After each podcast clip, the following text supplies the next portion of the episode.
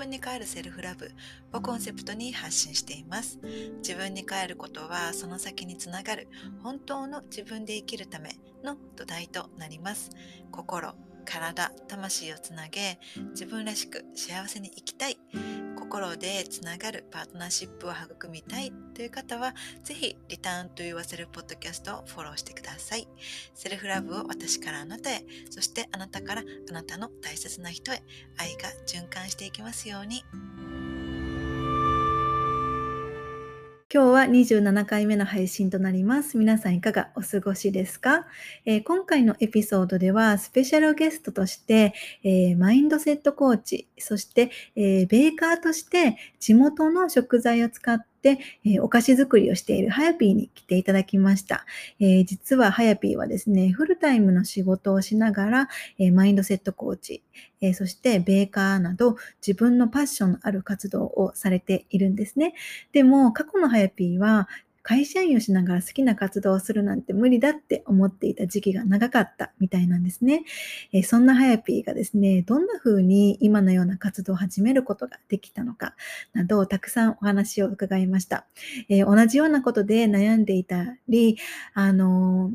これから、えー、自分の好きなことを見つけていきたいっていう方のヒントであったり、えインスピレーションになるようなお話になっているので、えー、ぜひ最後まで聞いてみてください、えー、それではハイピーとのエピソードに入る前にお知らせがあります。えー、9月1日から9月30日までの1ヶ月限定で3回目のリターントゥ Yourself コミュニティを開催します。リターントゥ Yourself コミュニティは心、体、魂をつなげて自分に変えるを大切にする1ヶ月です。えー、自分に帰ることっていうのは本当の自分で生きるための土台となります。えー、コミュニティでは21日間瞑想や感情を通して本当の自分を知るためのソウルワークに取り組んで、えー、本当の自分を感じること、そして本当の自分を知ることを体験します。えー、ちょうどですね、7月15日から開催をしていた2回目のコミュニティがそろそろ終わるんですけれども、今回もですね、参加してくださったソウルシスターズの皆さんのおかげで、とっっても温かくってて、ハートでつながる豊かな1ヶ月を過ごすことができました。コミュニティで行う21日間瞑想中は、毎日参加者の皆さんにですね、コメントでアウトプットをお願いしていて、皆さん毎回いろんな変化だったり気づきをシェアしてくださるんですね。で、そのコメントを読んで返信する時間が私は本当に大好きです。で、アウトプットすることで自分の変化にも気がつきやすくなるというようなですね、声もありました。で、現在、私のニュースレターに登録をしていただくと、リターンと y o u r s e l ワークシートの無料、あの、無料 PDF をプレゼントしています。えー、そのワークシートでは、本当の自分に帰るために大切なことの一つである自分を知ること、そして本当の自分を知るためのソウルワークについて触れています。えー、また、9月1日から始まるコミュニティのさらに詳しい情報もそちらに記載しておりますので、え概要欄にリンクを貼っておくので、ぜひニュースレターに登録をして、えー、無料の PDF をゲットしてみてください。えー、それでは、ハヤピーとのエピソードをお楽しみください。皆さん、こんにちは。リターントゥ Yourself Podcast のミリーです。えー、今日は、えー、今日のエピソードには、えー、ゲストに来ていただいています。えー、はやぴーさんです。よろしくお願いします。お願いします。はい。えー、っと、そしたら、えー、ハイビーさんから、えー、まず早速なんですけど、自己紹介をお願いします。はい。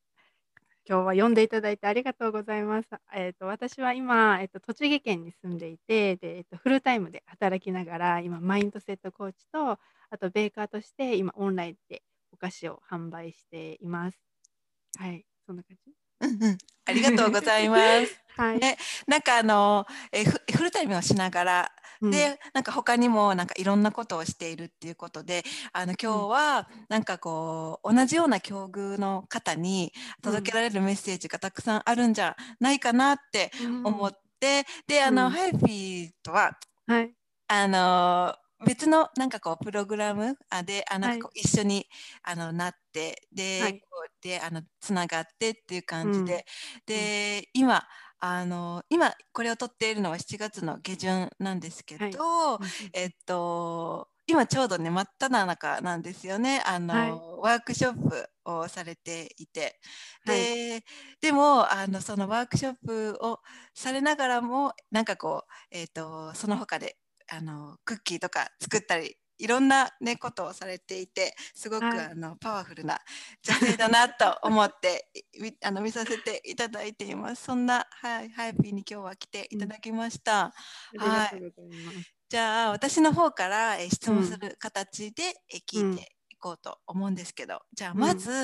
んえーハイピーが、えーマインドセットコーチ、ねもされていて、えーその活動となるうん。きっかけって、あのそのうん。それになったきっかけっていうのは、うん。でまたどんな活動をしてるのかなっていうのを聞かせてもらってもいいですか、はい、大丈夫です。えはい。っと、そのマインドセットコーチになったきっかけって、結構なんかいろいろなんか あるんですけど、なんか、うーん、まずはその自分自身がその固定概念があって、なんかすごく自分自身をなんか止めていたんですよね。今はこうやってなんかフルタイムで働きながらマインドセットコーチもしてベーカーもしてって今は言えるんですけどそれまではなんかずっとなんかこれやりたいなってこういう仕事がしたいなねあのこういう、うんと、やっぱり私は田舎に住んであの田舎出身で今も田舎に住んでるんですけどそういうところに住んでいるとやっぱりこうレールにはまったじゃないけどこう何歳までに結婚してとかこういう仕事をしていくのが成功みたいな固定概念があったりする女性がいるのでそういう方たちにやっぱりそういう人生じゃない人生もあるって自分がなんかすごいユニークな人生を歩んできたって思ってるのでそれを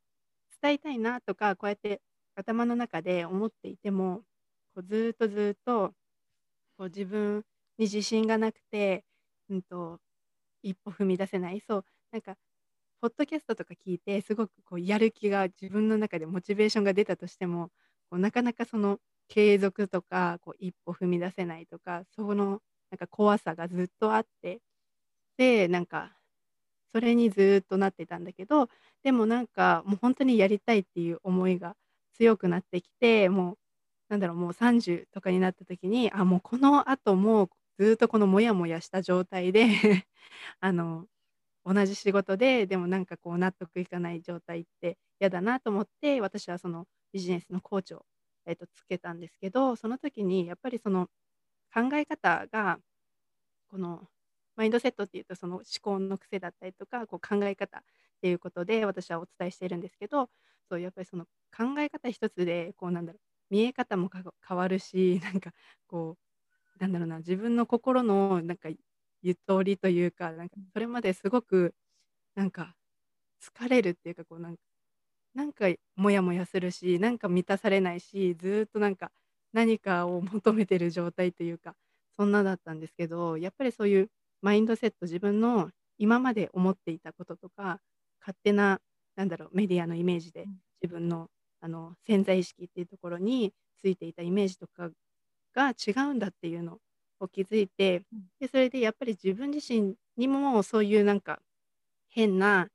レッテルとか自分自身はなんかそういうのができる人間じゃないって思っていたりこういうポッドキャストができる人間じゃないって思ってたりこう自分自身でできないっていうなんかレッテルを貼っていたなって思っていてなんかそういう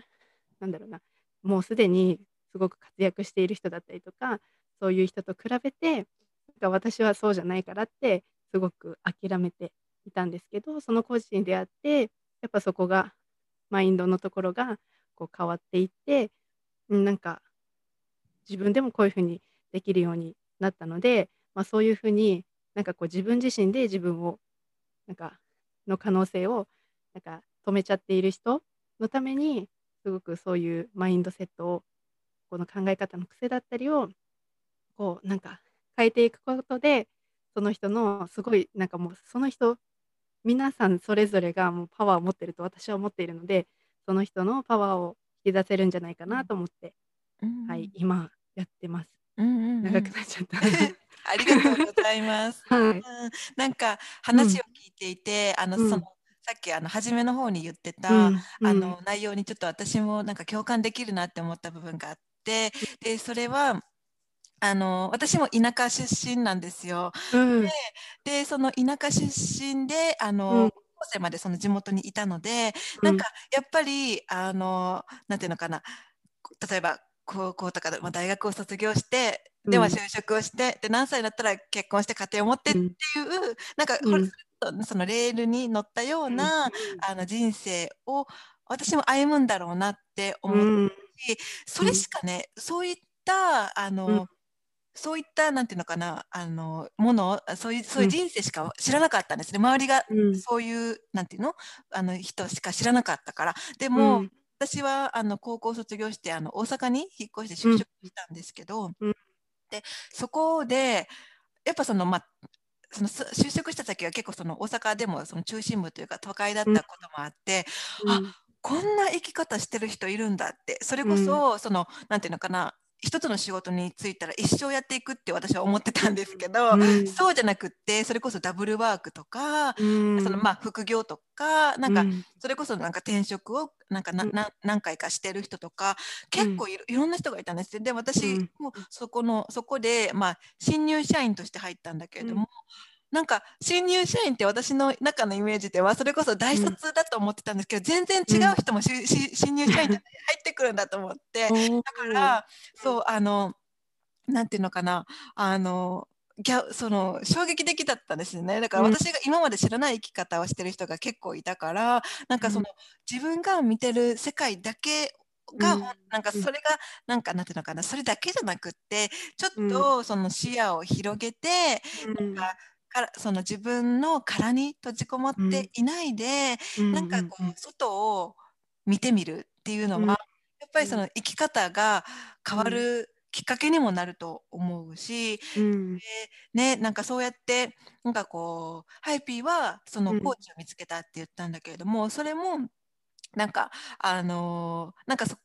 外外を見たっていう感じですよ。ね。うんうん。なんからしたら外を見て、で、うん。あのそういうコーチとかに出うん。を見つけてっていうことだったと思うんですけど、なんかそうやってあの今いるところだけを見て、うん。自分をなんか小さく収めているのではなくて、なんかこう外を見るのってすごく大切だなって思うし、うん。でああとその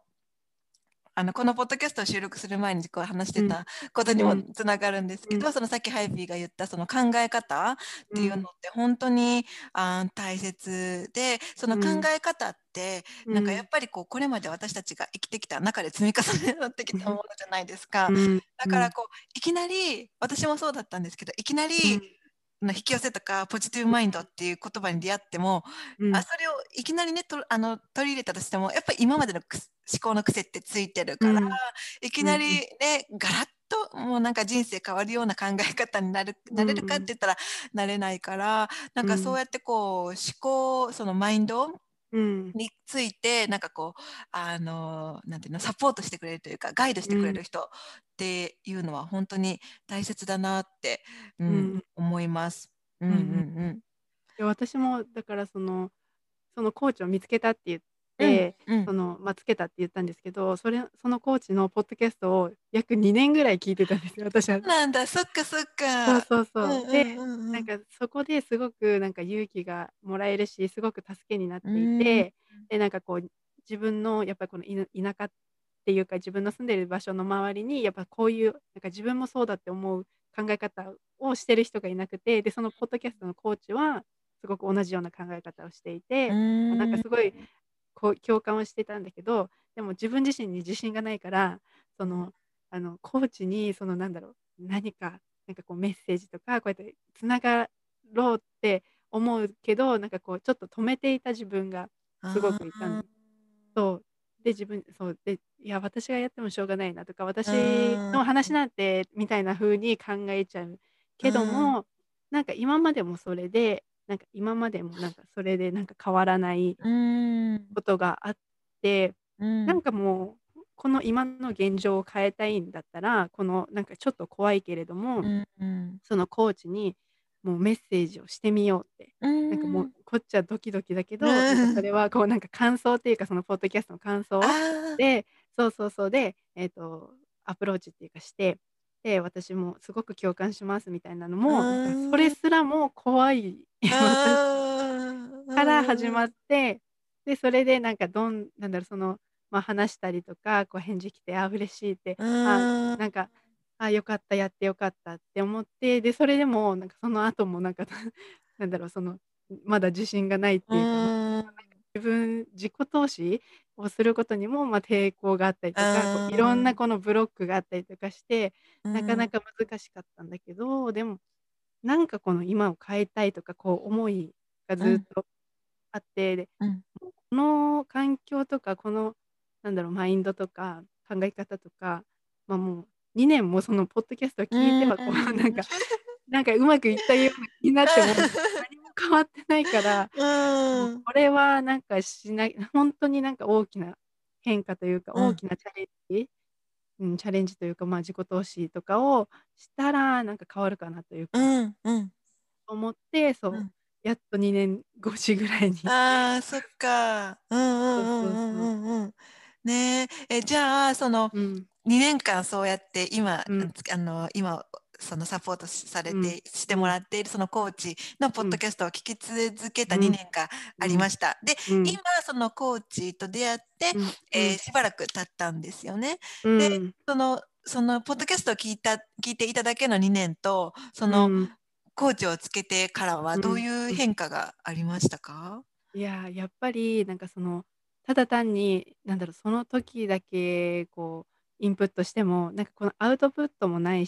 うし、なんか。なんだろうな、あとは、その時だけすごくいい気持ちになってるけど、なんかこ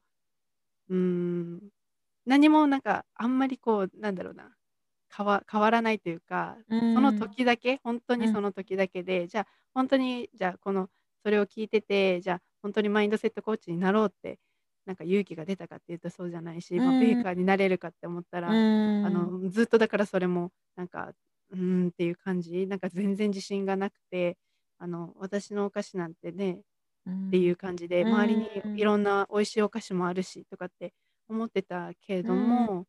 やっぱ今のコーチをつけて、で、プラスその仲間ができた、やっぱ同。じような考うん。え方の仲間ができたっていうことが私にはすごくなんかプラスで、うんうん、うん。なんか今までこんな話をする人が周りにいなかったので、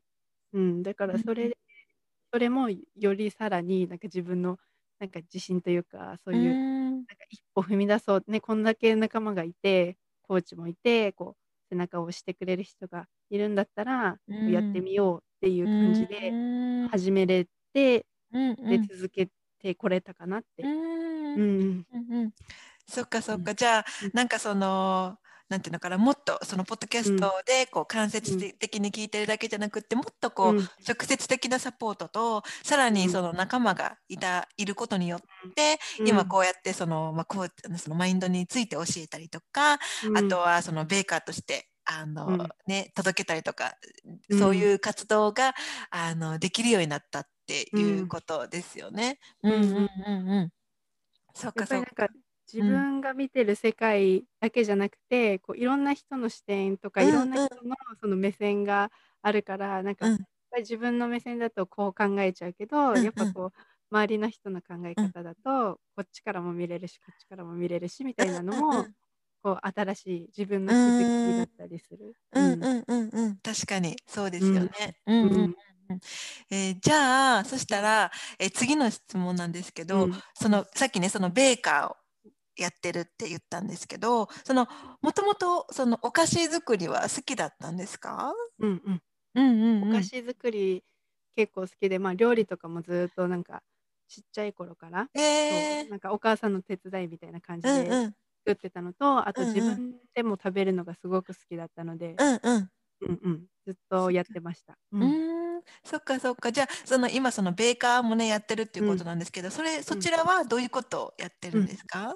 今はあうん。の、オンラインであうん。の、私が作った結構アメリカンなクッキーがうん私好きなので、ちょっうんうん。とこう、えっと、外側カリカリの中しっとりみたいな感じの、うん、あの、お菓子を焼いたりそうあとは自分がこうちょっとや焼いてみたいなって思ったのをそう焼いて、まあ、今はちょっと月1の販売っていう感じで、えっと、自分私のアカウントのなんか LINE のアカウントがあるんですけどそこに登録していただいた方にあの URL そのうんうん販売のリンクを送って、えっと、欲しい方はっていう感じで、はい、販売しています。うんうんうんうん、なんかあのえっと以前だったかなストーリーか何かで見た時になんか可愛いこうボックスに入れて、なんかこういくな何枚か入ってるんですねクッキーがね。そうそうです、んうんうんうんうん。なんかその何種類も作ったりするんですか？一種類だけじゃなくって。えっ、と、うんうん毎回販売するときは3種類で、えっと、2個ずつっていうので6個入ってる、まあ、ボックスみたいうんうなのでんうん。販売してます。そっかそっか。なんかあうんの、素材素材っていうのかな、あの、うんえっ、と使ってるものにもこだわりがあるんですよね。はい、そうです。うんうんあの今その栃木県の益子うんうん町に住んでうるんですけど、んうんうんそこの地元の、えっと、うんうん小麦粉と、うん。あと卵を使っていて、で白砂糖は使わないで天才糖うとん黒糖で作,、うんうんううんん。作ってます。そっかそっな？か。ううんんうんうん。じゃあなんかこう地元のというかこう近くのあのーねものを使ってっていうことで。うんうんうんうんそう。そっかそっか。ね、うんじゃあそういうふうにあのベーカーとしてあのんやって、あのベーカーとしても、うんあのハイビーは活動活動されています。で、はい、あのもう一つね私が気になっていたのが、なんかハヤフィーっていうとこう台湾のイメージがあるんです、勝手にへーなんか台湾って嬉いうイメージがあってそうなんかあうん。のちょちょくちょく台湾のなんか話題というかなんかエピソードをなんかインスタとかでもされてたりするから、そのうん。その台湾のことはい。をなんかも,、もうちょっとこう聞いてみたいと思うんですけど台湾に行っていたのはワーホリでしたっけ？そうです、ワーホリで行ってました。なんかそのなんで台台湾 ワーホリなワーホリっていうとなんかこうオーストラリアとか、うん。それこそカナカナダとかなんか、なんかそういうイメージがあったんですけどそのうん。ワーホリにとしてその台湾に行こうと思ったのは何がきっかけだったんですか、うん。まあ、きっかけはあの大学時代で中国語を習い始めてそその時にこう台湾人の友達ができてでそれでなんかこう何回もこうなんか旅行でこう行あってたんですけどこうなんかこうい毎回好きなんですよ台湾ーの。ことうんででいつも楽しいな楽しいなって思ってるけど自分の中国語力が全然そこまでないから、まあ、現地の人と交流できることも少ないし。うん。そうでなんかこう本当にあったかい国だけどなんかこうん。う人としてもあったかいし、まあ、気候もあったかいけどうん。なんかこう住んでみたらもしかしたらなんかまたねいいところじゃなくて、まあ悪いところも逆に見えたりとかなんかこう見えたりするかなっていうのとあとはこうなんか食べ物が本当に好きなのでうんうん。食べ食べ食べたいっていうかそういう欲もあったりして そうそうそう行きました。か。うんうんうんうん。そうなんですね。じゃあ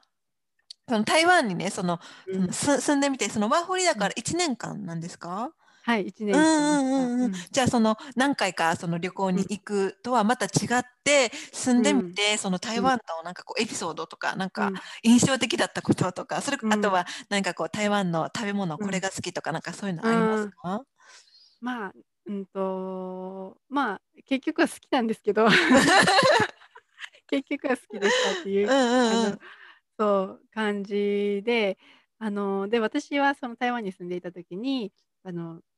まあ、普通に最初、あの、中国語ができなかったので、まずこう、語学学校に通って中国語を勉強していて、で、その後に本当にたまたま、あの、見つけた、見つけたっていうか、あの、たまたま、なんか、オンラインのあうん。の求人サイトみたいなのが台湾にあって、でそこにたまたまなんか私の履歴書をちょっと入れてたんですね。そしたらうん。あのそれを見た、えっと日本料理屋さん日本居酒屋みたいな人が私に連絡をくれてそこで働けることになったんですえそうそうそう。すごい。そうでもうこんなこと日本じゃありえないからなんかもううんうんうん私なんか変な怪しい電話かなと思ったんですよ 最初電話かかってきた時に。で思ったんだけど、こうネットで探したらちゃんとなんか普通のなんかご飯屋さんみたいな感じで出てきてでそれで分かったのであの、まあ、面接っていうか話に行ってじゃあ働きますっていうふうになってそれがなんかこうきっかけで働き始めてうん。でその後なんかこう学校が終わってどうしようかなって思った時にあのゲストハウスうん。で、あの働いてみたいと思って、でもっともっとなんか現地の人となんか関わりたいなと思ってその自分が住んでる家からちょっとし離れたところの,、うん。ゲストハウスで働いてみたらうん。なんかすごくなんか自分がなんかやりたいっていうかなんか好きだなって本当に思ったゲストハウスに出会うことができて、なんかこう私人とこう関わることが結構好きでと思って、うん。ずっとなんかそれまでも接客業でやってきていたんですけどでそれでなんかこう型にはまったなんかやり方って本当にすごく私す苦手でなんかこのうん。日本のなんか、うん、とこうしたらなんかこうみたいな敬語をすごく丁寧に使わなきゃいけないとかなんかこうすごい機械的っていうかそういうんじゃなくてなんかもっとなんか人間味のあるっていうかこういう、あの人としての対応みたいなのをすごくしたいなって思っていて、でそしたらなんかゲストハウスは結構なんかもうすごくフランクだしなんかこう、泊まっている人とも話したりとかしてこう仲良くなるっていうのがまあそうそういうスタイルですごくいいなって思って、でそこからなんかゲストハウスいいなって思うきっかけがあったりとか、あとはなんか料理が好きだから中国語全然できないのに現地の料理教室に通ったりとか、えー、すごい。面白そう。う んもう全然分かんなかったけどもうなんか見よう見まねみたいな感じで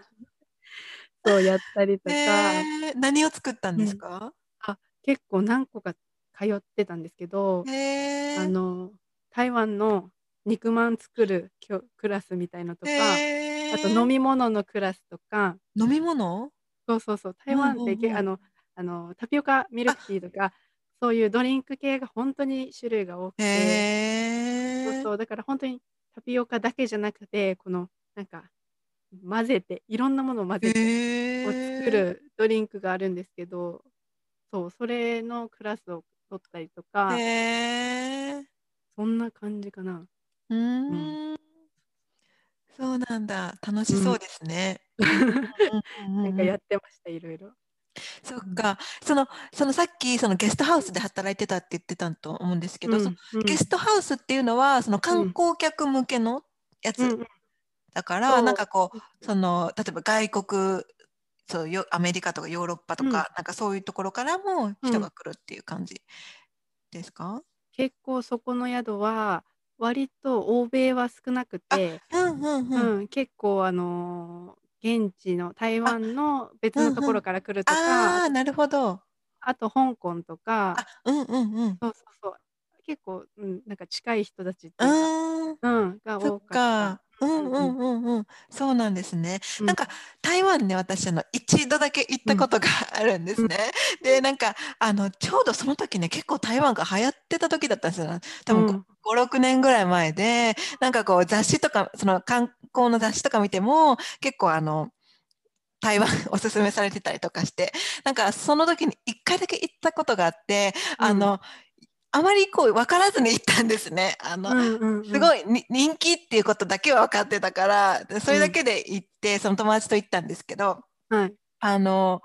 なんかねリサーチ不足やったと思うんですけど その時って全然まだインスタとかも発展してなかったから全然その、うんそれこそ情報を探すって言ったらほその検索とかで探してってうん。いうだけやったので、なんかあの検索があまりうまくできてなかったのかあの、うん。あまりなんていうのかなあのあこれめっちゃ美味しいっていう食べ物にあまり出会えなかったんですよ。私その時は。そうそうう。ん。であのーえー千と千尋の神隠しの、はい。あのーなんてとこだったかな。覚えあの9分。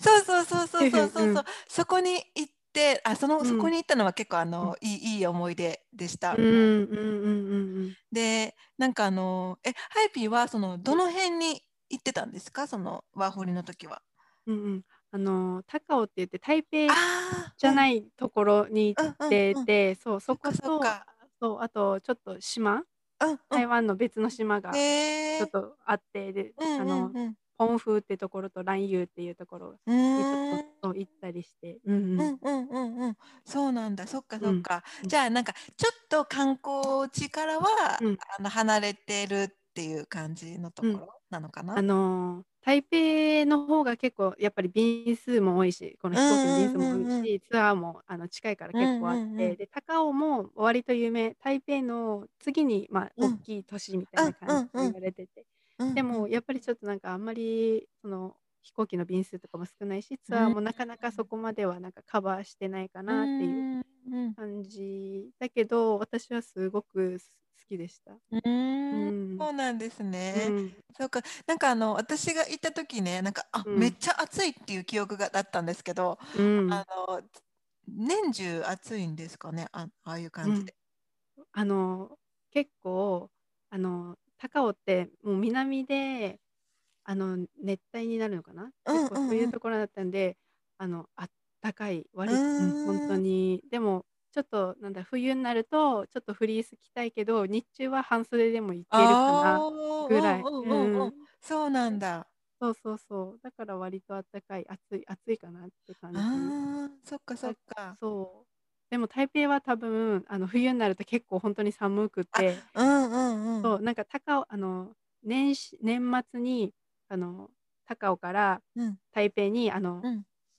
12月31日のあの花火が有名なあので、あ、そう、その日。行ったんですよ。うん。で、高尾はあったかかったんですごく薄着っていうか、もうフリース1枚で、なん。か半袖とかで行っちゃったら、なんか向こうは雨降っててすごい寒くてみたいな。そっか。うだから結構。ちょっと温度がとか気候っていうか、ちょっと違うのかうなっていううん、なるほど。同じ国だけど結構な差があるんですそうね。そうそううんうそんうんうん。う。うん。そっか。じゃあなんかね、その台湾のワーホリね、うん。楽しい、たなんかいい思い出なのかなって今うん。すごい聞いてて思いました。うん。うん。でもなんかあの、ハイうん。ピーは、うん。あの、台湾以外にもね、うん。行かれてますよね。なんかアうん。メリカだったかな、なんか行ってたりとかしま？した？うんうん、違うん。うかな？アメリあ、カは旅行？えっとアメリカも大学ん時の留あ、学で、うんうんうんちょっと行ってました。そっかそっか。うんうんうんうん。うんうん。じゃあ、ね、なんかこう、ええ、留学留学というか、その海うん。外にあの住む住んだことのある経験は、あのいくうん。つか何回かあるってうん。いう感じで。うんうん。うん。だだからこそ、なんなんうん。ていうのかな、その、なんていうの、いい1回でもなんかこう外に出てみたら、なんかこうん。う、日本のなんかいいところと、なんかちょっと自分には合わないなっていうところうん、が、よりうん。分かるっていううんうことんうん。もあるのかなって、うん、うん。思ったり、うん、しうん。ました。今聞いてて。うんうんうんうんうんうん。うん。ありますね。うん。うんうんうんうん。そしたら、そのうん。はい、えっと、フルタイムをね、しながうん、ら、うん。やりたいことをするにはどうしたらいいっていうことをね、聞いてうん、みたいうん。と思うんですけど、その、うん。今ハヤピーは、その、うん。えっと、マインドのことも伝えながら、うん、そのうん。米韓もしながら、で、うん。そのその傍らで、えすえっうん。と、え、フルタイムでうん。働きながらということうん、で、うん。なんかすごい、その一言で言うならすごいなってほんとに、ね、思うんですね。だって、うん。あの、私もなんうん。かこうフルタイムでその、はね、働いていたうん。時に、うん、うん。なんかそれだけ、そうやってなんかうん。こう、別そのやりたいことを、うん。なんか始めてみるっていうそのことは、うーん、周りにその時まだそういう人がいなかったっていううん。のもあって、なかなかこう行動にできなかったんですね、私自うん、身も。うん、うん。でもなんか、そのハヤピーが今そうやってフルタイムをうん。しながら、そうん。のやりたいことをやってるそのことを、うん。それこそ、その、ま、コロナとかもあって、その去うん。年からね、そのコロナとかもあって、その働きうん。方をあのうん。考えてる方もたくさんいると思うんでうん、すね。うん。で、でもなんか何から始めたらいいか分からないとか、うん。そのフルタイムをしながら今うん。活動してるハヤピーから、うん、なんうん。かこう、うーん、どんな風にして、もそもそも始めたのか、そのフルタイうん。ムをしながらどうやってこう時うん。間を見つけたのかとか、なんかうん、そういうのうん。聞かせてもらってもいいですか？うん。うん。ま、私もささいさっき言ったみたいに、やっぱりこううん。自分に自信がないっていうか、もうどうしたらいいかなってほんとに迷っていたけども、そのなんだろう、仲間とかこう、おなんか背中を押してくれる、あのコーチを見つけたからこそ、ま、できたかなっては思うんですけど、あの、それでも、ま、私は今シングルでうん。いるので、ま、割となんだろう、時間も自分の時間っていうか、作ろうと思えば作れるから、それでやっぱりその自分のその好きっていうのを諦めない。で、その自分の好きとかその思いっていうのを、あの、なんだろう軽く見ないっていうか、それをやっぱりこう自分の中でこうあのやりたいとかあれこれが仕事になったらいいかなって思うのであればずっとなんか続けていくこと。でプラスやっぱり発信とかこうしていって、うんと、やり続けるっていうことででやっぱりその自分の中のビジョンとかこうなりたいっていうのを明確にしてなんだろうな。こうなんかその仕事にしたいなじゃなくて仕事にするぞみたいな。こういう生き方したい。こうこうなれるっていうのをなんか自分でイメージしたりとかそういう人を見つけたりとかこうなんかロールモデルでも何でもいいんですけど、見つけてあこういう人がいるって知ってでやっぱりこの人ができてるんだったら自分もできるっていうので、まあ、自分のそのアウトプットとか、うんうん、好きをちゃんと続けていくのが一つと、やっぱりその、自分でちゃんと自分の時間を取るっていうことがすごく重要かなって思っていて、私も今まで全然その自分への時間っていうよりもその他人にじゃあ遊び行こうよとかご飯行こうよって誘われたらもうイエス。もうそれに対してはもう全部イエスって言おうって思っていた自分もいてそうそうそう。だからそうなんか遊びに行っちゃってじゃああの仕事終わってからご飯に食べ行ってじゃあちょっとなんかダラダラっていうかなんか長くまでそう時間使っちゃって帰ってきてっていうともう疲れてもう何もやる気が起きないっていうか次の日まであの残っちゃってねお酒も私は好きですごく飲んでいたので、うんうん、でもそれをしているとやっぱりこの自分の好きな時間っていうのも作れないし、うん、だからなんかそういうことにもなんかもう自分がこうやるって決めたらそういうことへのなんかノーじゃないけどこう断っていってやっぱり自分のために時間を作ったり、使ったりするのはすごく大切かなって思います。うんうんうんそうですよね。まずそのコツコツちょっと何か続けてみるっていうこと。うん、で、えっと、なんだかな、えー、自分の時間を作る。ね、うん、あの今その自分の時間を作るためになんかこう心がけてることとかなんか大体いつ作ってるんですか、うん、その例えば朝早めに起きるとか、うん、その夜帰ってきてからは、なんか例えばあテレビ見ない時間を作るとか、うん、なんかどういうふうに心がけてるんですか？あと結構私も早起きで、うんうん、あの朝早く起きちゃうのであのその朝、えーと、の時間かな5時 ,5 時とか6時とかに、まあ、起きて、うん、でそれで、えーと、仕事に行くまで8時、うん、9時ちょっと前ぐらいまで今は時間があるので、うんうん、その時間はもう全部なんだろう。自分朝の時間は結構割と自分のやりたいっていうか自分の心の気持ちを聞いてあのや何かをやろうと思っていてだからあの結構朝は学ぶ時間だったりとかこうなんかいろんないいあのお勉強っていうか、まあ、YouTube でね学学んだりとか、まあ、無料のいろんなツールがあるので、まあ、ポッドキャスト聞いたりもそうだしそういうふうになんだろう朝はモチベーションを上げる感じだったり、まあ何か食べたいんだったら自分で作作る時間にしたりとか、うん、やっぱ自分のためのなんか自分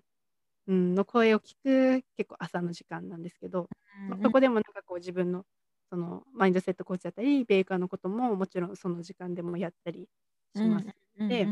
帰ってきてからの時間で、まあ、6時ぐらいから、まあ、10時に寝るってなんか結構決めてて目標は10時みたいな感じで決めてるので、それまでの時間もなんかその自分のやりたいことっていうかその時間に使うようにしてます。なるほど。じゃあ、なんかそうやってあのねあのちゃんとこう朝とか朝夜っていうふうにこう決めて、時間をなるべく作るようにしてるってことですよね。うんうん、じゃあなんかその、そのそのやりそのフルタイムをねしながらや,、りたいことをするっていうことで、うん、なんかそのさっきねそのハイピーもあの言ってたと思うんですけどなんかこう自分にはこうできないんじゃないかみたいな感じのことって、うん、あのーまずそこがブロックになると思うんですよね。なんか自分にはそんなことできないじゃないか。で、うん、私もフルタイムで働いていた時ってなんかそういうこと、うん、その時ねなんかちょうど何だったかな女性企業みたいな感じの言葉が結構なんか目になんか入ってきてたんですね。結構流行ってたななんかおしゃれに起業するとかなんかそういう言葉が流行ってたような時期で、あの私がそのフルタイムしてた時に、うん。私にはなんかもう雲の上のような世界だと思っててなんかそうやってなんかそんな自分がなんかこう好きな仕事をするとか自分にはできないっていう思あの思いがすっごいたくさん強かったんですけど、うん。うん。自分にはできないってね誰もし誰しも最初うん。思ってしまうと思うんですけど、なんかうんそのそれもね考え方だとうん。思うんですけど、そこはうん。なんかハヤピーはなんかどうやっうん。て乗りかえ、ね、乗り越えたというか、ううんんなんかしたんですか、わあ何したんだろう。でもなんかその本当に私ってなんだろうな周りから認められたりとかこうすることがこう自分の自信につながるっていうふうに思ってたりしてなんか褒あめられなかったりこうなんかあの、まあ、容姿のことでも何でもこう言われた時にすごく反応してたり、こうやっぱりそのあ自分ってダメなんだっていうかそういうふうなことが結構あったんですよね。で、うんと、そういう思いがあったんですけどでもなんかこうもう他人にこうやって満たされるのをやめよううんと思ってでもうなんか自分自身の友達は私しかいないっていうか自分なんだ周りに綺麗だねとかそういうの言われるのを待つんじゃなくて、うん。もう自分自身でじゃあ綺麗だねとかも言うしあよくやったねできたねっていう風な言葉をなんかかけてあげることでなんか私はその、うんとまあ、できないとかなんかそういうのもまだまだなんか出てきたりとかすうん。るけれども、まあ、そこと一緒になんだろうなうんとそことなんかうまくこうなんか会話がそれに飲み込まれるんじゃなくて、こうなんかなんでそう思うの？じゃないけど、なんかこういう風な感じに、マインドのシフトができてきたので、うんうん。そうだからなんか飲まれららなないように、そうなってきたかな。だから自分で褒めたりとかやっぱこううん自分自身で認めてあげるっていうことがなんか一番大切なんじゃないかなって私は、うんうんうん。うんうん思ってうんうんます。うんうん。ね、なんかその自分を褒めたりとか認めてあげるのもうん。本当に一夜にしてできるものじゃないから、ちょっとずつ、うん。ちょっとずつ。で、うん。なんかまたその中でもネガティブな自分が出てきたとしてもそこでもなんかなるなるべくというかうん。こう優しくつつ自分を包んであげるっていうことを少しずつつ積み重ねていくことが大切ですよね。うん。うん。うんうん。はい、じゃあ、えーじゃあ私ねえっとあじゃあ間違った。でそしたらあともう少しだけ聞きたいことがあるんですけど、うん。そのやりたいことをね見つけたい方へなんかこうなんていうのかなどういうところからやりか、やりたいことを見つければいいのかっていうのを、うん。なんかアドバイスとかありますか？うん、やりたいことはなんかもしかしたら、うんと自分でなんかできるけどなんかあんまりそれをなんか重要視してないっていうかこう周りから褒められてたりとかすることんだったりとかそれがもしかしたらなんかその人の強みだったりとかできることで、まあ、それがやりたいことにつながるかわかんないけどでもこうなんか続けていってみたらなんかそれがなんか本当になんかもっと心から燃えるような情熱を持うん。ってこうできることになるのか、うん、なんかそういうなんだろうな今ある自分のなんかもののなんか見直しじゃないけどなんかできることとかやりなんかこう褒められてなんか自分ではこうあそんなとか言ってけんうん。謙遜してたりとか、まあ、することだったりとかもなんかもしかしたらその人のなんかやりたいこともううん蓋しちゃってるかもしれないけど、うんそれがなんかこう蓋開けてみたらこうやりたかったみたいな感じじゃないかなって思うので、うんなんかこ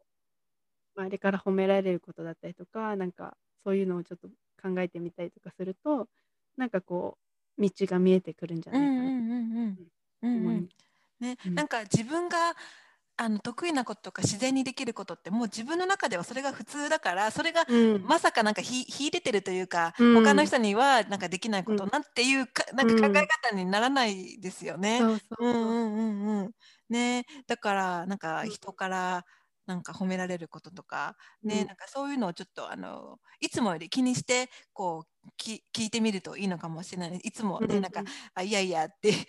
言ってるんじゃなくってあうん。私ってそういうところそういうふうに見られてるんだってうん。いう,、あのいうふうにちょっとあの、うん。しか見方を考えあの変えていくと、うん。なんか自分の得意とかなんか、うん。あのよ良さが、うん。あのあうん。のちょっと見つけやすくなるかもしれないですよね。うんうん。うん。かりました。ありがとうございます。じゃあ、うん最後の私からは最後の質問です。はい。えっとマインドセットねその、うんえー考え方が大切だようんっていうことをその伝えてると思うんですけど、えーうんハイピーが普段、そのうんマインドセットのために大切にしている習慣とか、うなんかこうあれば教えてもらえますか？うんうん習慣なんかこうやっぱりこの自分を大切にするっていうことはやっぱ大切にしてる習慣なのかなと思って、じゃうんやっぱり自分の自分自身をのなんだろう優先順位を一番上に持ってくるっていうことを大切にしているのがマインドセットになるかなどうだろう、うんうんアドバイスになるかわかんないですけど、うんうん。そうでもなんかそのやっぱり、うん、と自分の心をなんか今は素直に聞こうと思ってて、なんか今まではやっぱりその、うん、と周りがやってるからじゃあ同じにやらなきゃいけない。この自分の心がそうじゃないと思ってもじゃあなんか仕事終わってなんか終わってるのにこう、まあ、なんだろう。みんな集まってるから一緒にいる。でなんかこう時間が過ぎていっちゃうとか、うん、とそういうのにこうなんか合わせてる自分とかもなんかもうやめようって思って、だからこうそういう時間もそうだしなんかこう自分の心がワクワクしないんだったらちょっとこうう嘘じゃないけど なんかこう言ってあのちょっと今日は用があるのでとか言ってこうお断りしたりとか,、なんかこう自分の気持ちを本当に大切にするとか、うん。自分の気持ちを聞いてあげるっっていうのもなんかこうマインドセット大切にしてる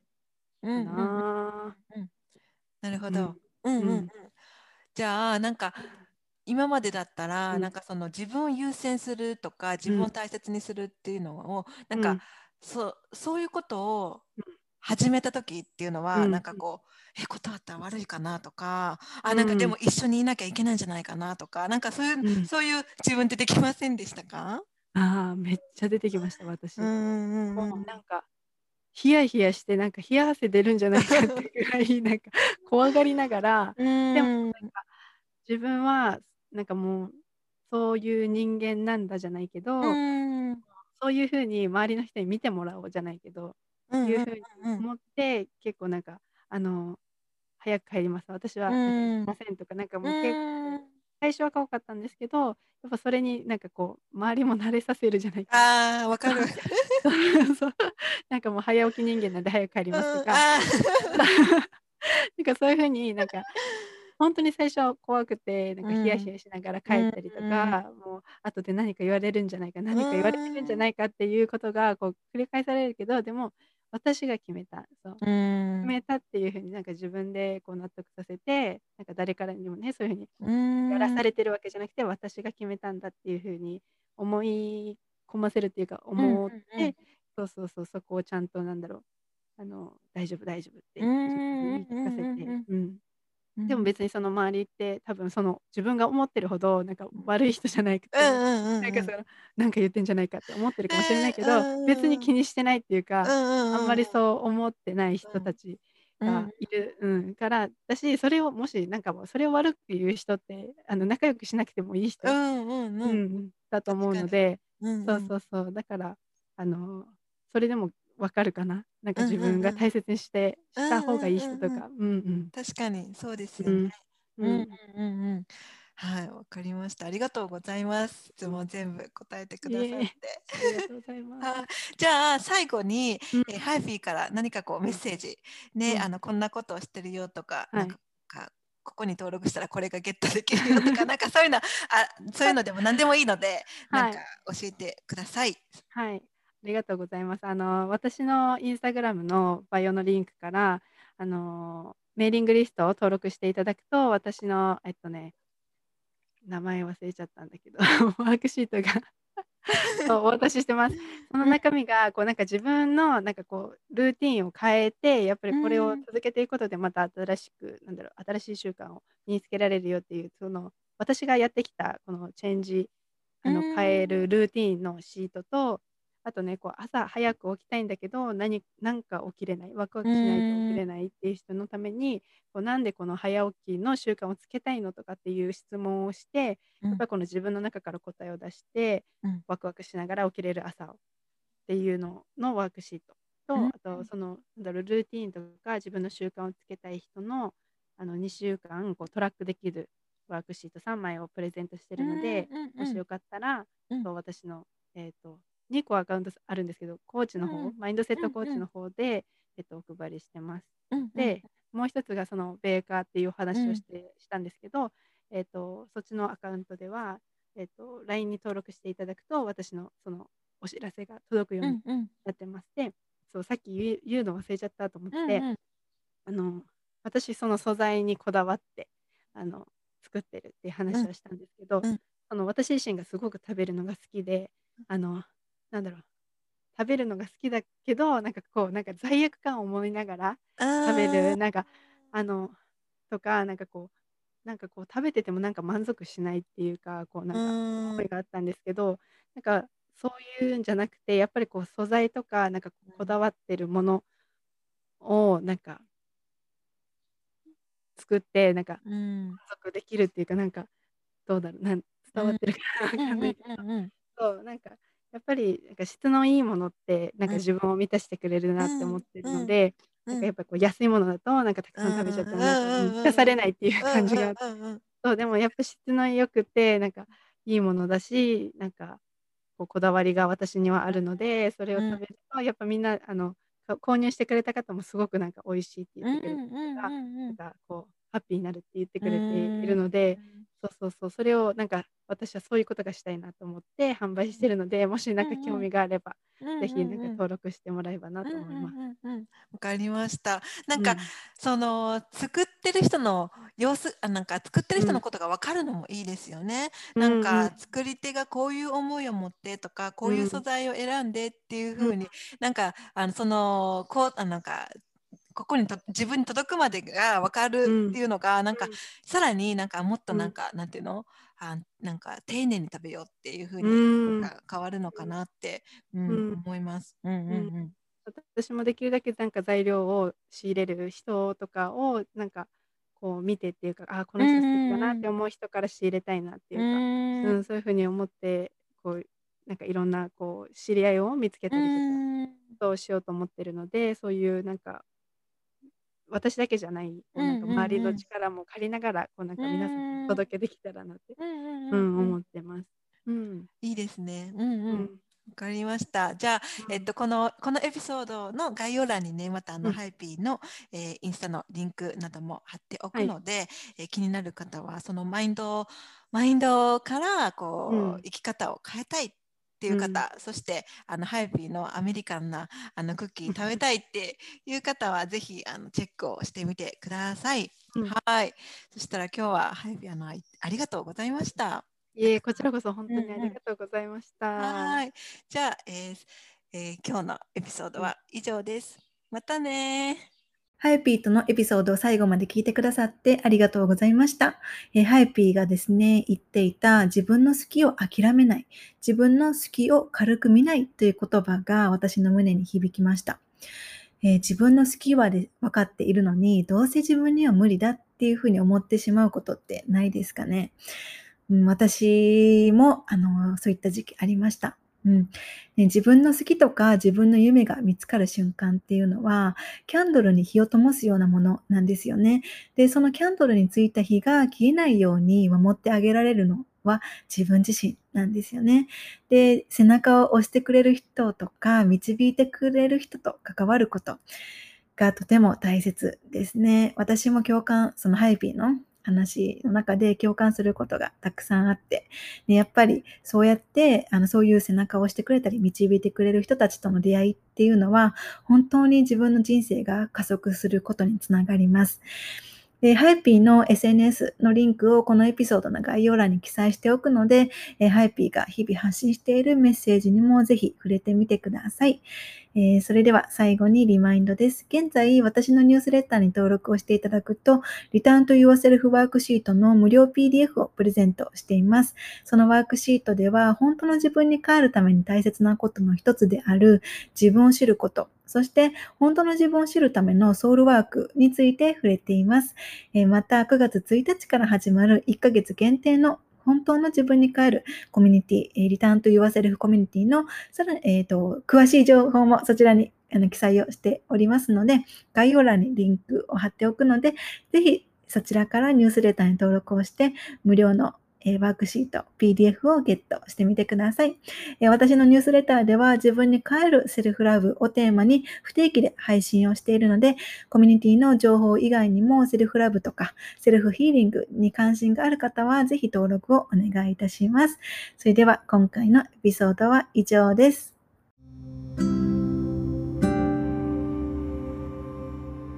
エピソードを最後まで聞いてくださってありがとうございました。私の日々の発信はインスタグラムミリカルナをフォローしてください。また、セルフラブに関してこんな内容を話してほしいなどがあればお気軽にメッセージいただけると嬉しいです。セルフラブのことやこのポッドキャストのエピソードが必要な方が周りにいらっしゃればぜひシェアをしてあげてください。それではこれを聞いてくださった皆様がどこにいて何をしていても今この瞬間が幸せでありますようにまた次回の配信でお会いしましょう。またね